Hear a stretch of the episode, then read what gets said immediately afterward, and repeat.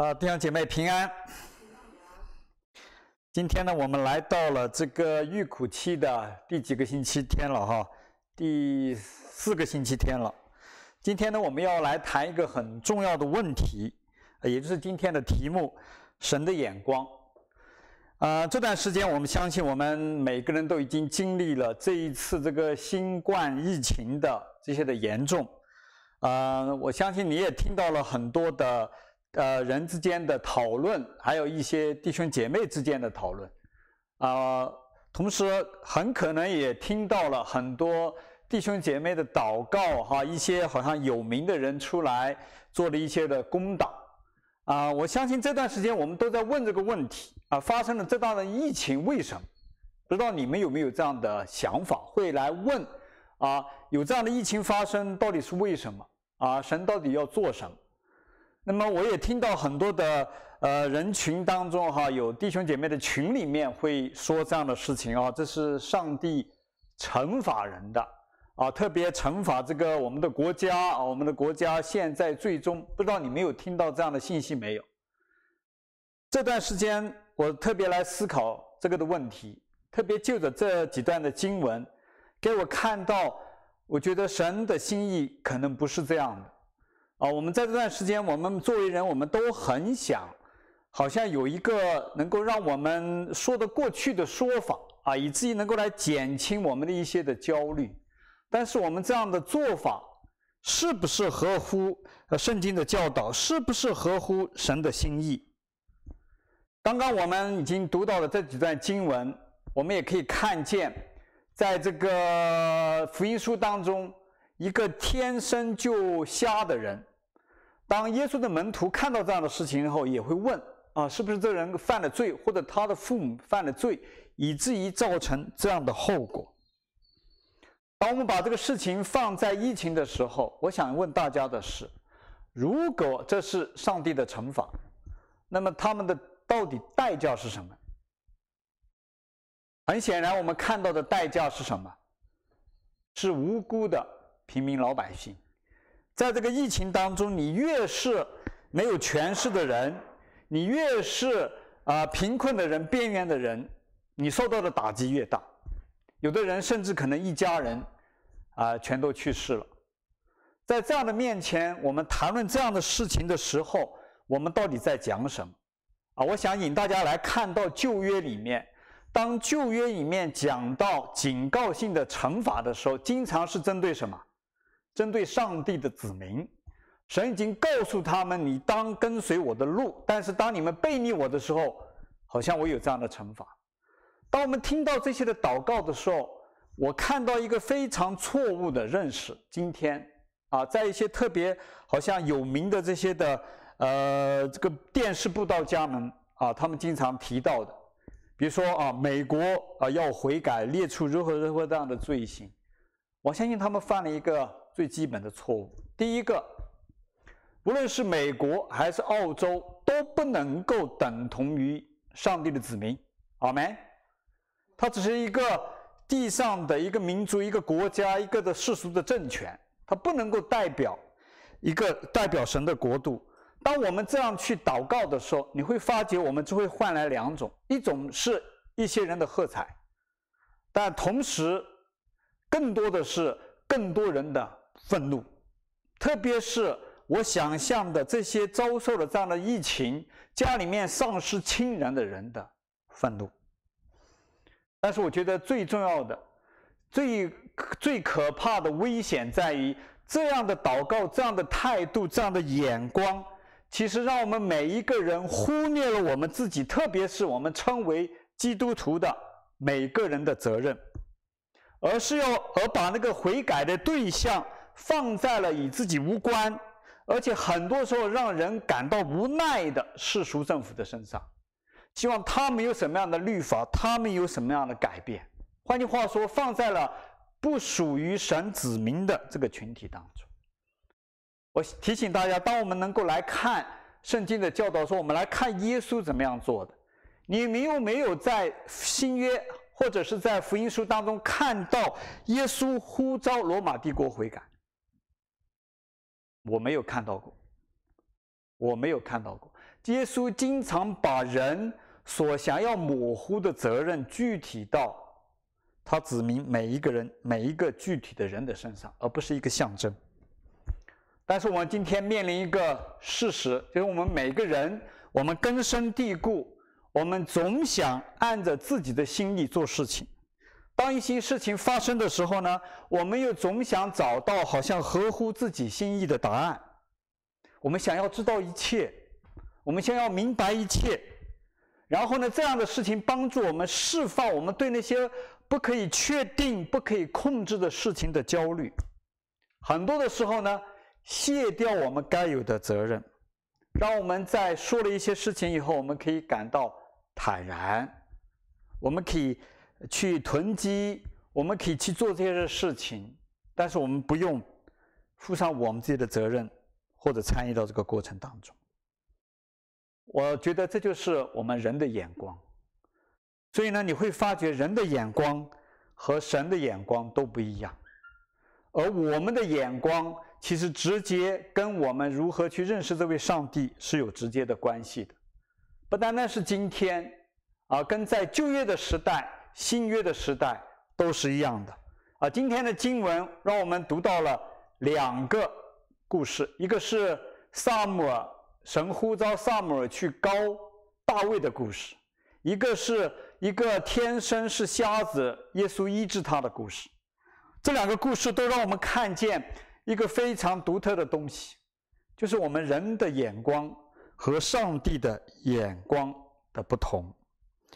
我们先看，回到这个撒母耳记当中，啊，我们撒母耳记记当中，如果大家能够仔细去读这段经文的，你会发现第一段经文讲出是什么来？我们知道这个历史故事，我们都很熟悉哈，就是说神已经弃绝了扫罗，对吧？弃绝了扫罗，叫这个撒母耳好像预备选选另外一个君王。大家可以看到第一段经文怎么说的？神对。耶呃撒撒母耳说：“我既厌弃扫罗做以色列的王，你为他悲伤要到几时呢？”换句话说，我们可以在这里，我们可以看到撒母耳的不解，撒母耳对扫罗的可惜，他也不明白为什么就那么几个事情哈，神就弃绝了扫罗，所以他在为扫罗哀伤啊，为可能甚至会为扫罗，可能也觉得。嗯，有点不太值哈。我觉得他其实是蛮好的君王，可能他是这样认为的。哦，接下来的我们故事，你看见他带着惧怕来执行上帝的命令哈。神告诉他哈，你你不用担心，不用担心啊，你去那里，你就说我们要我要来祝福你们啊，我要来献祭的，以这样的方式呃，这样的伪装来到约西的那个地方来找约西的儿子们。我们可以看见。这个这个经文的描述可以看见，呃，很多时候从是从那个撒母耳的角度去看这些的人，看见耶稣的大儿子们成长大成熟，体格健壮，而且什么，长得很英俊潇洒哈，这是一看就是个领袖人物。结果呢，一神怎么对扫罗说的呢？扫罗呃那个。神对扫罗说的是，呃，对，呃，撒母说的是，不要只看他的外貌和他的身材高大，我不拣选他。啊，我们后面那句话可能我们很多很多人都熟悉啊。耶和华不像人看人，人是看外貌，耶和华是看内心。到他们看到最后，你发觉好像没有人在这个当中的时候，啊，那个神叫他问他，哎，是不是你还有一个儿子？哈。啊，约西说：“哦，是还有一个小儿子，因为可能不成年，没想到可以算在这个这个这个拣选的序列当中哈。等到他叫来的时候，我想大家停，稍微停一停这里哈。当你听了耶和华这样的话说，人不看不像人看人，人是看外貌，耶和华看内心的时候，你的心会怎么想？你可能觉得下面来的这个人会怎么样？”哎，对了，可能既没有身材，也没有外貌，哈！我相信沙漠当时的想法是：哦，这样就肯定对了，因为神讲了这样的话，应该就是这样对了。结果大卫来的时候，圣经怎么描述他的？面貌红润，双目清秀，容貌俊美。啊，耶和华说：“起来，你去告他，就是他。”在这里，我想沙漠一定很吃惊。就他很想揣摩住上帝的心思，啊，根据上帝讲的话，哎，应该就是这样。结果最后的结果呢，还是让他大跌眼镜。我想这就是人的眼光和上帝的眼光的区别，真的不一样。好，让我们再来看约翰福音这个的例子哈，这个盲人，我们知道耶稣来到这里啊，他的责任哈，呃，传天国的福音哈。啊这个呃，帮助人他最需要的啊，而而且来这个提倡维护哈这个社会的正义，我们可以看他最主要的服饰。在这个例子的时候，我相信从我们的眼光来说，是一个绝佳的机会，在世人面前做见证，对吧？彰显神的荣耀。而且前面讲了，耶稣讲了啊，这个盲人不是因为他有罪，不是因为他父母有罪。而是要了彰显神的作为，对吧？彰显人的作为，神的作为，我们想的最好这是公开的哈，很大的一个事情，最好来一个这个舞台啊，耶稣在上面啊，一下子那个眼睛就开了。但你去读这个故事后，也会让你大跌眼镜啊！我提醒大家哈，这个的故事你读起来你会发现完全不是那么回事情。耶稣对这个人的医治，很多的时候是在一个很小的范围内。好，换句话说，他没有张扬，没有张扬，就包括这个周围的人，他的邻舍都不是很清楚。啊，耶稣这个人在他那里施行了大能，然后他的眼睛开了。这个有个事实大家知道，就这个人从小是瞎的，现在眼睛看见了，这个是真实的。但是他没有。如果你们仔细去看这个哈，他的邻舍、法利赛人，包括他的父母，都不是非常的。清楚地接受到这个好像很轰动的事件，而且最终你看这个盲人，他认出耶稣，接受耶稣，不是说他医治的那一刹那，哦，他说哇，主啊，你耶稣你是主，我拜你，有没有？没有哈，是最后当他被他坚持了他认为对的事情，而被法利赛人赶出来的时候，耶稣去找到了他。耶稣告诉他我是谁，然后你才看见他拜耶稣啊，跟从了耶稣。这个事情让我们看见很多的时候，我们人跟神的眼光很大的不同，而且很多的时候你看得见，在这个故事当中记载的，本应该是最能够认出上帝作为，本来最能够明白神旨意的。这群宗教的虔诚的法利赛人，但是我们看到的是相反的，他们一再抓住他们的传统带给他们对神对信仰的认知，他们只认识摩西，啊，那是上帝的中保。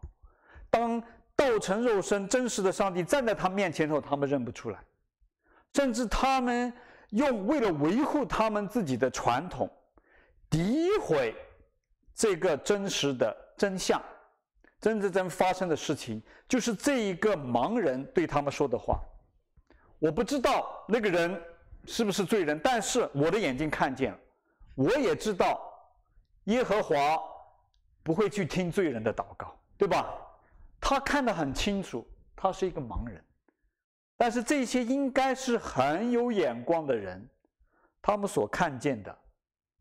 就是只是他们自己所构建出来的那一个宗教的保守和桎梏，他们看不见生命，看不见上帝的慈爱，在他们眼中看见的只是律法。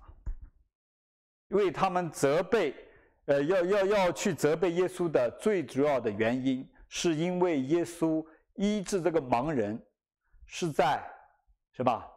安息日的时候，就是因为这个原因。因为摩西给他们的律法，安息日是不能干任何事情的。所以，当我们看见在这里给我们一个很大的提醒，我们人的眼光其实和上帝的眼光有很大的不同。但是，不是绝望，我们要认得我们人眼光的肤浅和有限。但是呢，圣经、神、耶稣来给我们看到的另是另外一番光光景，是有盼望。我们的眼光是可以被改变的，啊，在我们来看一个非常著名的诗篇，诗篇二十三篇。好，很多人我相信你们都可以倒背如流啊，也很喜爱这个的诗篇，因为这个诗篇经常给在患难当中的人带来莫大的安慰，对不对？但是我要提醒大家，这个诗篇的写作的背景是什么？这个诗篇不是一个人正在经历患难、痛苦、绝望时候所写的，他是一个人在经历了这些困苦、绝望、痛苦之后，他所写的，表达他对上帝的敬畏，他对上帝的信靠。换句话说，表达他对上帝的认识。在这篇诗篇当中，我们可以看见这一个属实的人，属属神的，我们知道他是谁哈？大卫哈，他是大卫，大卫写的。他在经历了这些这些的磨难以后，我们看见是他的眼光的改变。我们每一个人，我们没有一个人天生喜欢有任何的磨难的，对不对？我们没有一个人没有事就需要去找事，要去好像受一些苦啊，一定要去搞这些地方，一定要被好像打了个半死，没有人会这样做的。但是很多的时候，我们人生的事实就是 life is hard，人生是会有这些东西的，包括属神的人，你都会去遇到。但是你可以看见大卫这个诗人在经历完以后，他眼光完全的改变。我们可以看到他对他个人需要的改变。我们知道，在那个时候的人所生活的环境，我们可以说，就算是你是王，其实你的生活也还有很多很多的需要。比如说最简单的卫生条件、医疗条件，你跟我们今天人相比起来，你哪怕你是君王，你都不如今天在澳洲社会最低的那个人。所以，但是你发现他经历以后，他第一个发出的赞叹是什么？耶和华是我们的牧者，是我的牧者，我没有其他的需要。其实只要神有神，我的需要都可以被满足，对不对？我们可以看到很清楚，他讲到他怎么去看他的需要的，他怎么看上帝跟他的关系，这位神对他的供应的。换句话说，他怎么去看他的人生的？我们紧接下来可以看到他所经历的艰难，他的绝境。他都过来了，但是他看这些绝境，看这些艰难，他的眼光改变了。就他他看到的是什么？他看到的不是这些的绝望危机一直跟随着他，他看见的是这位上帝，甚至在这种危难，在这种危机当中，仍然与他同在，而且他的杖、他的竿，都什么？安慰我，保护我。换句话说，因为杖，牧羊人的杖，最重要的是。起到保护的作用，保护和引导的作用。他看见在这样的危机当中，他仍然看见的是上帝的引导和保护。然后后面逼迫啊，敌人有敌人有逼迫的时候，他看见是什么？是上帝为他预备的宴席。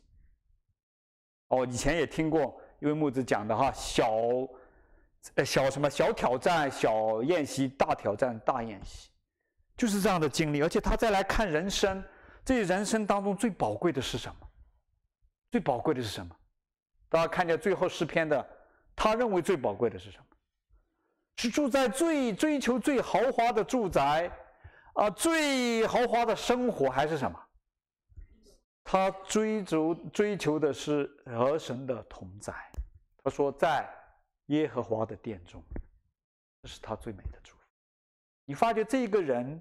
上帝在他的生命当中不断地塑造他，改变他的眼光，最后他所看见的东西，他活出来的生命，直到今天我们仍然在看他。而且我们知道，大卫这个人其实很多的恶在他的里面的哈，也有的，有些的恶我们都我们都做不出来的可能，但是他经历了这样的丰盛，到今天他仍然成为一个上帝福音的管道。或者说，成为一道镜子，仍然反射出上帝的性格、上帝的慈爱、上帝的公义、上帝的信实。这对我们今天的人来说非常的重要，因为很多的时候我们在解读很多事情的时候，或许我们脑子里面装的只是我们的一些传统，很多的时候我们的里面所装的还是很多自以自我为中心的想法，哪怕我们有时候讲出来的话很好听，我们都想撇清自己的责任，都想离开这些的坏的源头远一点。但是没想到，我们其实每一个人都活在这个世界上，我们每一个人都息息相关。所以很重要的是要我们能够来认识这位上帝，明白他的旨意到底是什么。这就是今天保罗在以弗所书这段的经文，对我们一个非常重要的提醒。保罗经常在给人有，呃，他前面其实那你可以去看啊，他是给人的一些劝诫，到后面这个的部分就是一个的，我们可以说一个神学的反思。看上帝的作为跟我们的关系到底是怎么样的？对于我们来说，我们一定要有一个非常清晰的概念哈。旧约和新约之间是有不同的。旧约当中所处在旧约当中的人，跟我们今天处在新约时代的这些的人，我们的位置是不一样的。我们所领受的信息也不一样。在那个时代，我们可以看得很清楚，这些先知来一再的，我讲清楚啊，不是对所有的人。对神的子民施行审判，告诉他们神的心意对你们是什么，你们要悔改，而不是到处去窜到其他的外邦人当中。我们可以看得很清楚。但是到了新约里面，这个外邦人的概念已经破除了那个血缘关系，就是说只有你是犹太人，好像才是属神的，而是任何一个属认耶稣为主的人都是神的儿女。而且我们更清楚明白，在这个时代，上帝的心意是什么？我们记得耶稣来第一次他做的宣告就是什么？他来这里宣告，现在是人神悦纳人的喜年开始。换句话说，神主要的心意在这个时代已经有所改变。那个时候重在什么？警告、警告、审判，对不对？这个时代我们经常叫做，他是来这里告诉你们。你们靠自己，我们已经做不下去，所以他亲自来到这当中，为我们的罪而死。然后这个时代，他最重要的是呼召更多人能够归向他，接受他的恩典，他的怜悯，他的忍耐，他愿意每一个人都悔改。所以，当我们能够认清楚现在在这个时代神主要的心意，我们就可以看出很多的时候。我们如何去应对我们所遇到的危机、困难和苦难？而在这个以弗所书这边，保罗提醒我们，他一再的告诉，不要被虚浮的人，我们前面多一节哈，不要被人虚浮的话欺骗了。我们不要被一些虚浮、肤浅，只是给人带来一时的舒服、安逸的话所欺骗。他后面有个话很重要，就是说你们总要查验什么是主所喜悦的事。换句话说，神的旨意到底是什么？这样的经文，我觉得在这个时代仍然是，呃，对我们一种的警醒，提醒我们当如何去面对。而且从我们所读到的两个的呃故事，都告诉我们。啊，神的眼光跟我们的眼光有什么不一样？特别在这个呃从小就是呃眼睛瞎的这个盲人被耶稣改变的这个人的身上，我们看见他是一个愿意承认自己是眼睛瞎，愿意去承认接受上帝的救恩、神的医治和拯救和承认的人。他看见了神在他的面前。神对他的医治，而那些自以为是、自以为认识很多、眼睛很明亮的这些人，上帝在他面前，他们却熟视无睹，他们错过了非常重要的神的恩典、神的救恩。所以在我们这个时代，呃，保罗在后面那句话，我觉得他的话对我们仍然有非常重要的意义。最后一句。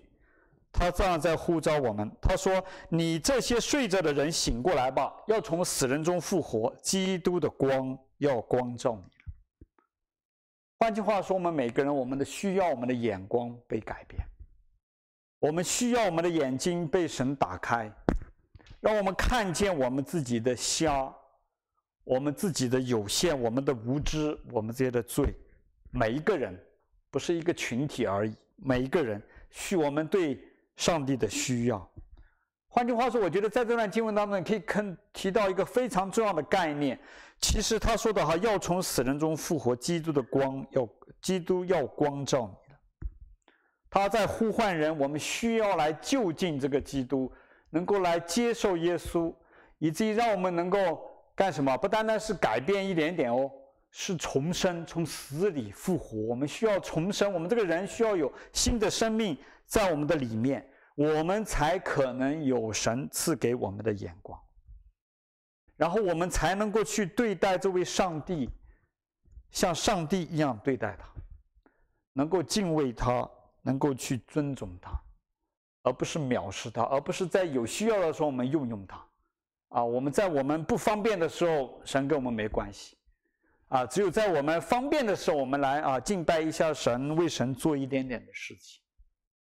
而且同时，我们要承认，我们有的时候需要去放下我们想要掌控一切、知道一切那个欲望。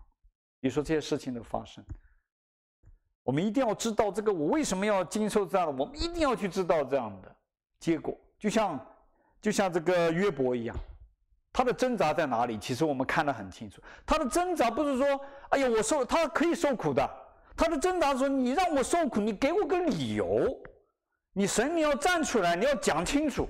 我没问题的啊，你跟我讲这是你的旨意也行。但我要我要知道为什么？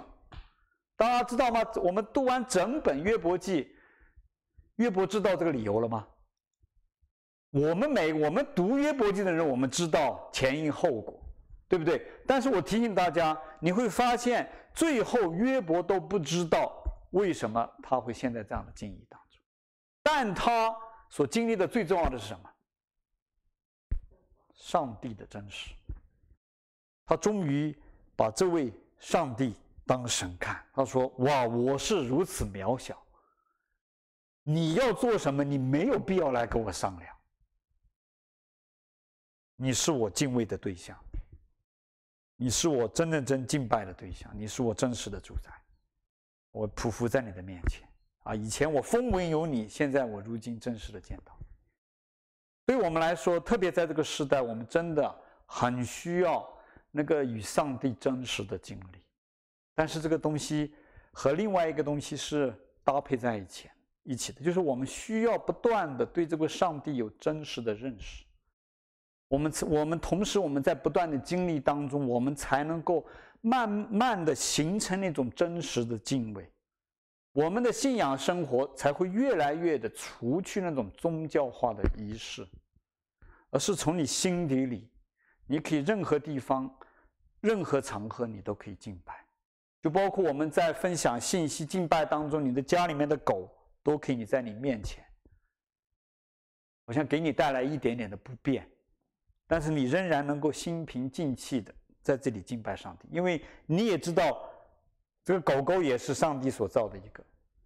我们能够不再按照我的方式去爱我周围的人，比如说最简单，啊，他必须，呃，行为到什么样的程度我才会值得去爱他，而是我知道他的本性是像这样的，我仍然我用他的本性，我去接纳他，我也去爱。对狗来说很容易说，对人来说就很难，包括我自己。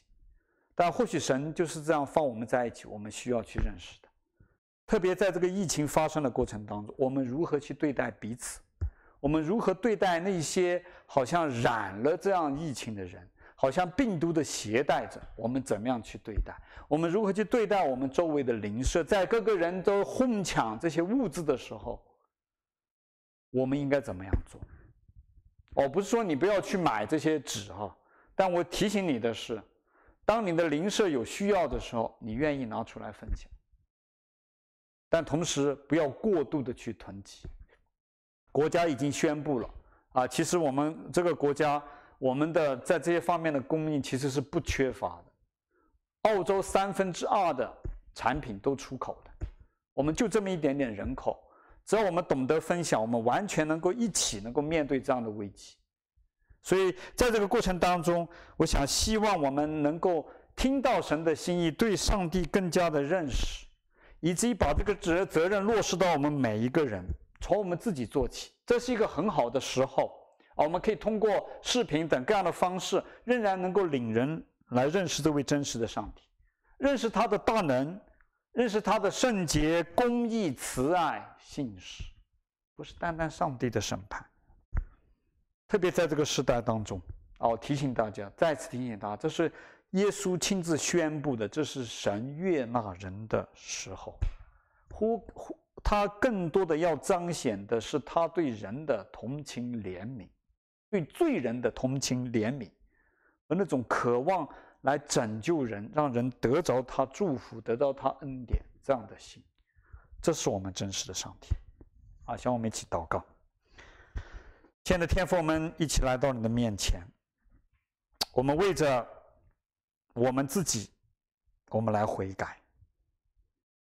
我们为着我们经常我们的眼光出于自我，不是出于你。我们求求你来帮助我们悔改，我们自私自利，帮助我们在这个时代，在这样的疫情当中，更懂得与我们周围的人一起同甘共苦，一起来面对，一起来经历。